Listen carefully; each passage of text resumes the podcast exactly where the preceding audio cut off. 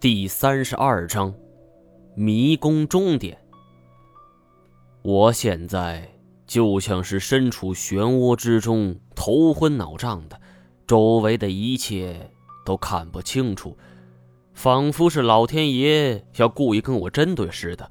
这太前竟然见过孙胖子，孙胖子这把年纪还自诩上过战场，这恐怕比共和国的年纪都还大呀！这太前是怎么认识的？我上下打量他们二人，忽然想起他们身上有着一个共同点——女真文字。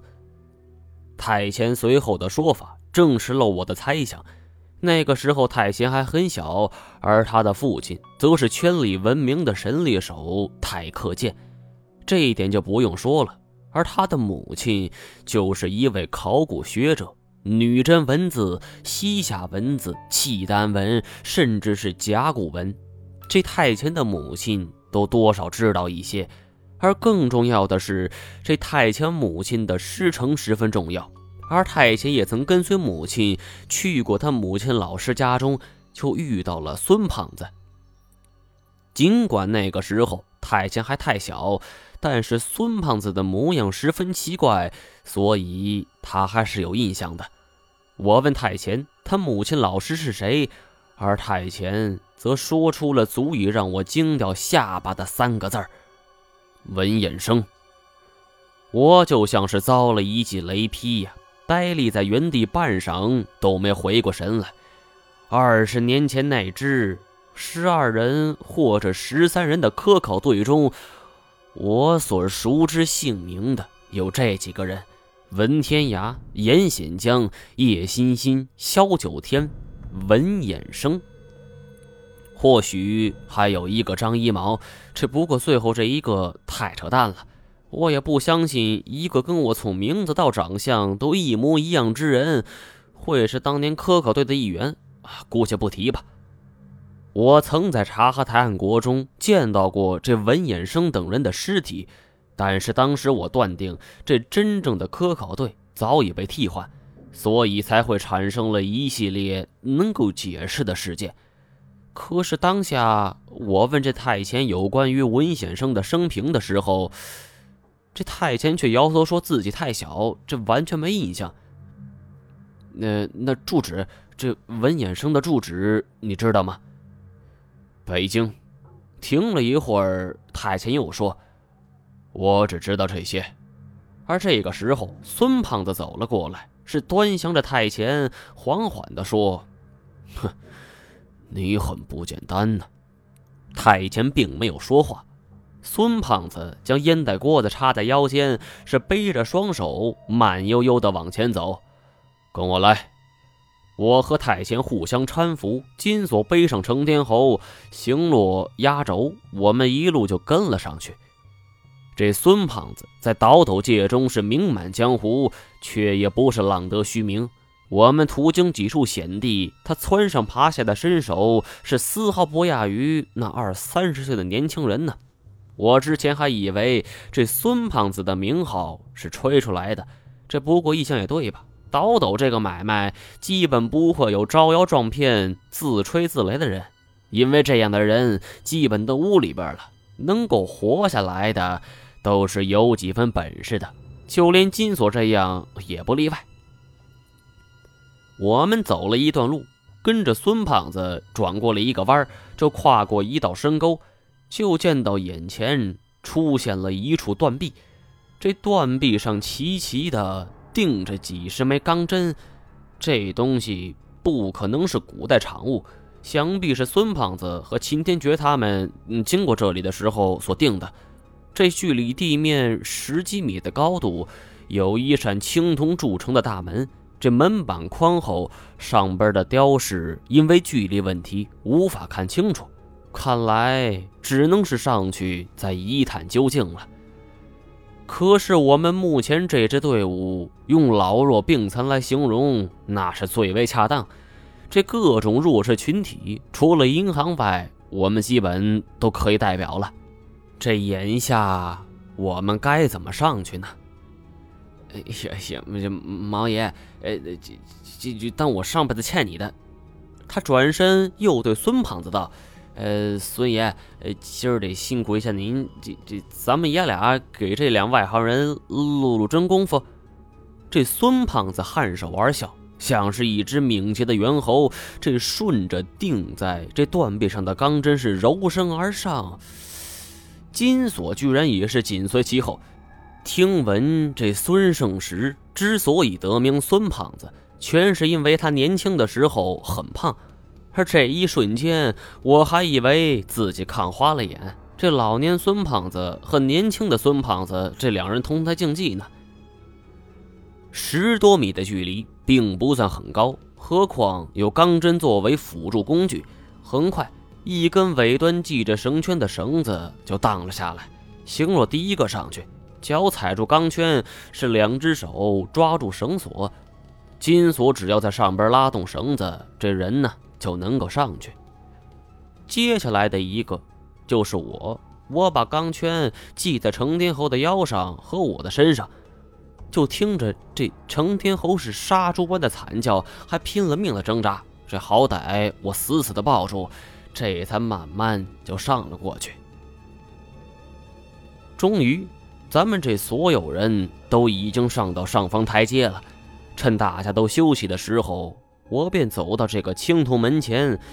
这扇门的大小跟大户人家大门是差不了多少，而唯一不同的是，这左右两边门板上各有一幅画。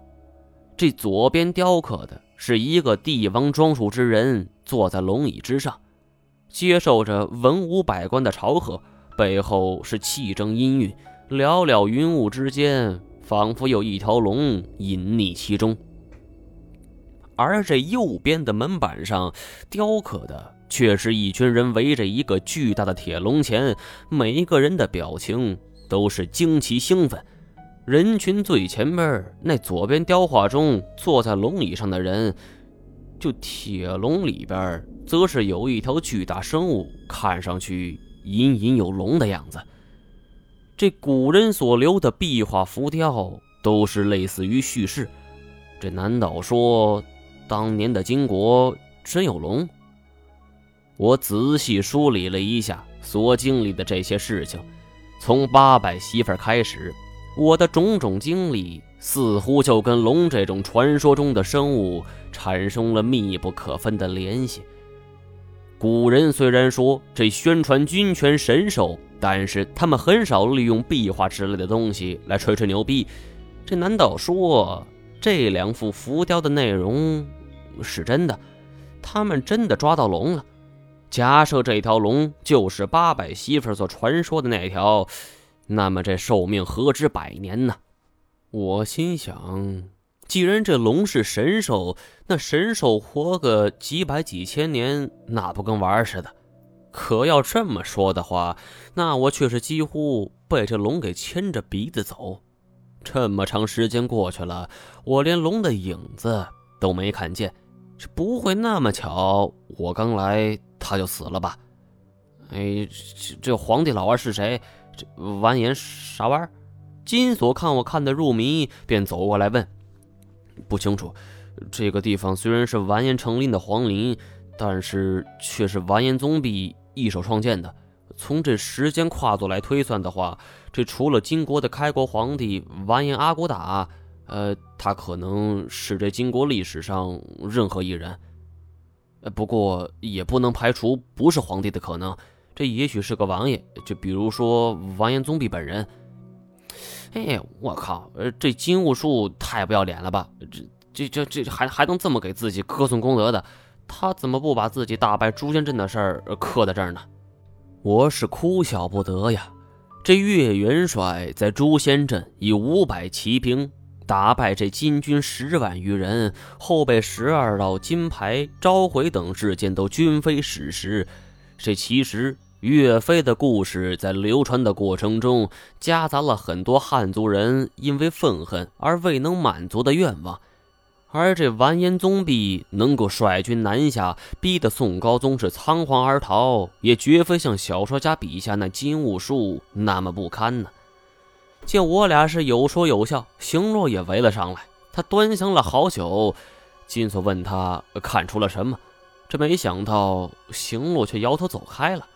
这古代没有照相技术，我们无法得知这门板上这两幅画的主人公是谁。按理说，这里是完颜成林的寝陵，这门板上是他的可能性最大。这不过他在位仅仅半天就丢了性命，也丢了蔡州，这乔装成百姓才勉强逃了出来。那个时候，这大金国的国土就只剩下我脚下这块那么他是不应该还有精力去设计这门青铜门呢？门后是什么？我问孙胖子。孙胖子又点了一锅子烟，他的烟瘾极大，抽了两口。这个过去才能到达主墓，要不来这干啥来了？听他的语气很看不起我，不过没关系，我也看不起他呀。这青铜门已经被推开一条缝儿，从里边是吹出了阵阵阴风。不过在这种闷热潮湿的环境中，这种感觉还有点惬意。我坐在门缝边上，就把这儿当成了一个天然空调。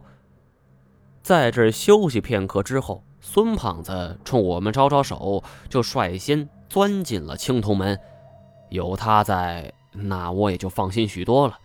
以前他来过这儿，哪里有危险，他肯定知道。而穿过这道门，眼前就变得豁然开朗。这里是一处开阔地带，面前的一片大地，那都是一望无际呀，而且。就是除了寸草不生和几处连接头连接这地面和天花板的那个擎天石柱之外，这和地面上也没什么不同啊。与此同时，这行洛跟我说走出来了，我才发现我们好像真的已经走出迷宫了。但是不知道为什么，听到这句话，我是差点哭出来。就这么一座迷宫。在迷宫高手带领之下，我们都损兵折将，就这剩下几位还都挂了彩。这种感觉是一点都不亚于劫后余生啊！孙胖子在前方引路，我和太前则是相互搀扶。我小心问他：“哎哎，这个人要房吗？”太前想了一会儿，又摇了摇头：“这个人太贪心，这贪心的人不会有野心。”这句话我不敢百分之百认同，不过既然太监这么说，我虽然对孙胖子心生厌恶，但却也渐渐放松了一些提防。又往前边走了半个多小时，这眼前就出现一条地下河。从流经的方向看来，跟我们最初掉入的那条河应该是同一条。我们这边的岸边停着一条橡皮艇。这孙胖子走了上去，招呼我们上船。但是这条地下河已经带给了我们太多的阴影，尤其是被那千足尸毛所咬伤后变异而成的白毛怪物，他们还潜伏在河底，随时可能偷袭我们。见我们不动，这孙胖子又笑了：“咋了？就这两下子怂了？”这是我有生以来。代价最惨重的一次探险活动，此时理智早已战胜了虚荣。这换做平时吧，我一定会不服气，还故作好整以暇的上船。但是这一次，我并没有动，只是站在原地冷笑。金锁见我俩又要闹僵，这赶紧过来。孙孙爷，您看，这我们这都是小角色，这这没您老人家那么好的身手。这河底那些白毛怪物，这搞不好就会冲出来，这这这谁能收拾？得了，就你们这两下子，还别想着倒斗呢，就趁早滚犊子吧！哎，别理他，哎，这这个人就是呃嘴巴臭。毛爷，我看咱们还是上船吧，这说不定没啥事呢。这您得找秦天爵呀。金锁说这番话的初衷我很清楚，他是为了摸名气。不过他的话是不无道理，都走到这一步了，回去是不可能的。上船。